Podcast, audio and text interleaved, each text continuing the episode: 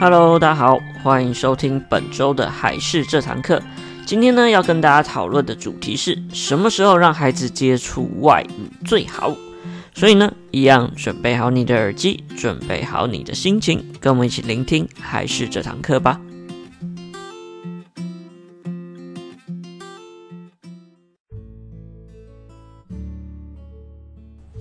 Hello，大家好，我是海事的木须。那今天呢，要跟大家来聊一聊有关于学习外语这件事情哈，就是像是学习一些语言，像是英文啊之类的，其实都是很多家长会希望小朋友他可以得到的一种能力。但是呢，通常都会有一个疑问，就是我到底什么时候应该培养孩子会最好呢？又或者是不是我只要跟着学校的教育走就可以了？所以说呢，今天最主要就是要跟大家来讨论一下，就是我们什么时候让孩子接触外语是比较好的时间点。那其实呢，我们之前在以前的一些内容当中有提到一个人，那那个人就叫做卡尔威特，不晓得大家有没有记得？那时候我们有介绍他两个概念，一个就是做中学的概念。那除了我们刚刚说做中学的概念之外呢，他还要提供另外一个很重要的概念，就是。早期的教育是非常重要的。他的儿子呢，叫小卡尔，他之所以可以学习到非常多国的语言，其实很重要的一个原因就是早期的接触。另外呢，也有研究有指出啊，其实早期的去接触外语的大脑啊，其实在听母语跟在听外语的时候。大脑的激活程度都是差不多的，代表它不用说非常的呃需要 focus 在哪一个身上。但是如果比较晚一点才接触外语的大脑的话，就会很明显的发现，在理解外语的时候，大脑会有很多地方会活跃起来，就代表说要花更多的力气才能去理解第二的外语。所以呢，简单来说的话，如果从小都同时接触到外语的部分的话，反而会比后期再接受会比较好一点，尤其呢，大概在七岁以前让小朋友接触外语的话，通常都很大的机会可以跟母语差不多，但是前提也是要你有提供跟我们母语一样的多的互动跟刺激。例如说，你只是单纯一直教小朋友英文单字啊，然后都没有教他整句的英文的话，那他英文能力也还是不会提升到跟他跟母语一样的程度。所以说，这也是非常重要的一件事情。那大概如果你已经到七岁之后，或者是到青春期的时候啊，你学第二外语的时候，通常都会变得比较累一点，而且呢，通常都会有一些像是本土的口音在里面。所以这是比较需要注意到的一件事情。那除此之外呢，我们之前也有提到有关于像是关键期的概念。那语言发展也有一个关键的期间，而三到八岁就是我们学习外语非常重要的时间点。那基本上呢，这个时期的小朋友他的母语发展已经有一定的程度，然后再呢，对于一些像是要学习时候的秩序感。以及呢，像是一些基本的语文逻辑都在非常快速的发展阶段，所以呢，三到八岁这个时间点呢，也会是最适合孩子去学习第二外语的时间点。那很多家长都会担心小朋友会不会出现像是，诶，我同时间让他学习两种语言的话，会不会导致他的母语跟外语两个都没有学好，或是有一些混乱的状况产生？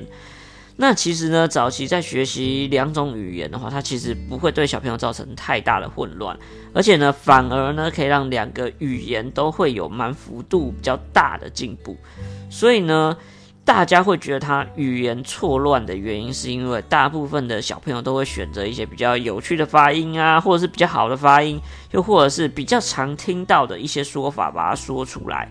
然后所以导致他有可能会混杂的讲。又或者是呢，很多父母亲在教小朋友外语的时候啊，多半都是教导单字为主，所以有的时候就会让小朋友觉得好像他有点像是假 A B C 那样，就会依照自己母语的格式，然后来加入一些外来语的单字，就会觉得说，哎，他是不是会有一点混乱的状况产生？那其实呢，这一点呢，最主要是之后学习到更多的一些像是文文法的部分，又或者是句型的地方，它就可以有所突破。所以像这部分呢，它不是混乱的状况，所以大家不用太过度的担心。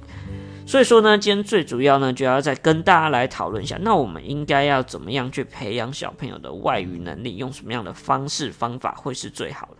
那我觉得我们一开始可以先依照年龄的部分来做一个区分。首先呢，第一个时间点就是零到二岁的这个时期。那这个时期呢，就是孩子开始在感知外界世界这种感知很强的一个时间点，尤其呢，他的语言发展呢，像是母语的发展，也是小朋友从这个阶段开始蓬勃的发展。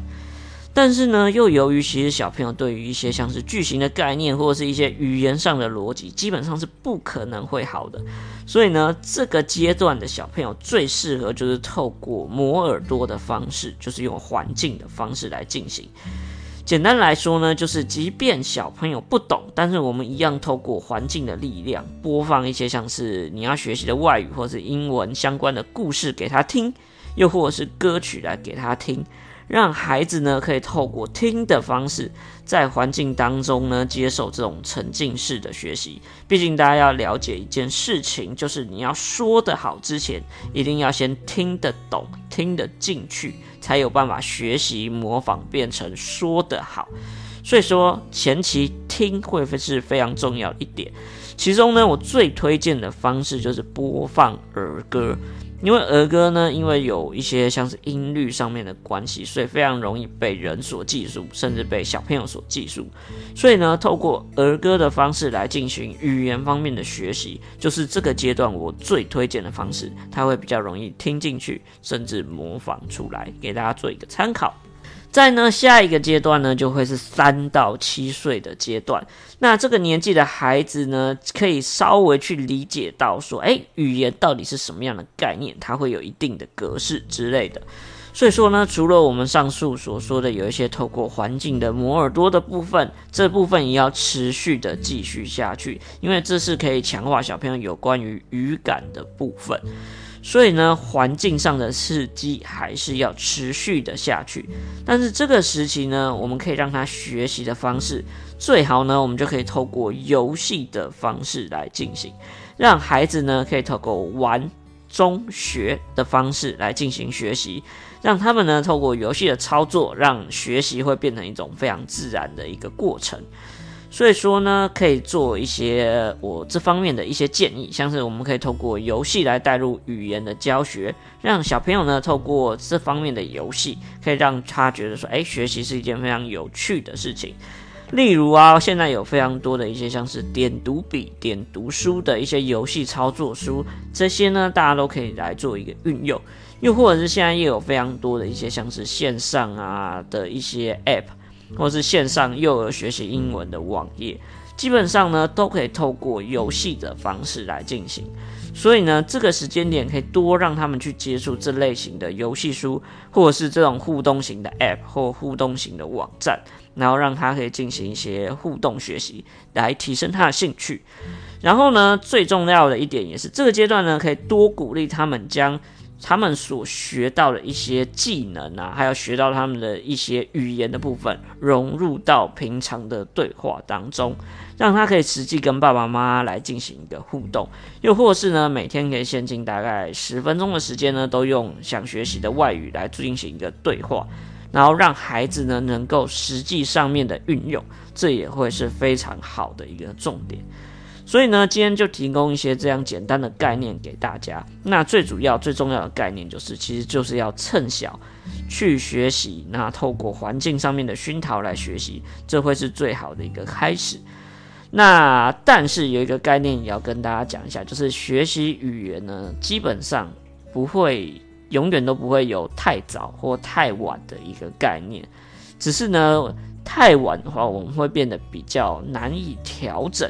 或者是难以用我们现在母语的概念去做一个转换，但是呢，其实任何的年龄都是一个非常好的开始的时候，所以不论是小的时候，又或者是像大人想要学习语言的时候，就不要把年纪当成是一个诶。可能是比较不好学不起来的借口。其实父母要一起学习的话，一样也是可以透过现在开始来一起得到进步哦。所以呢，这边也提供这个概念给大家来做参考。